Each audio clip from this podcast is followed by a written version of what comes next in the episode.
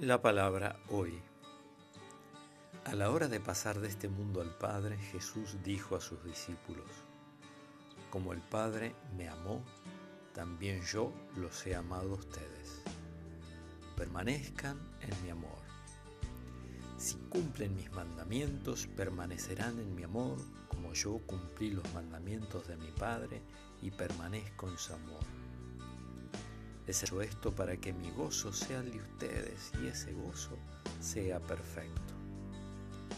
Del Evangelio de San Juan, capítulo 15, del versículo 9 al 11.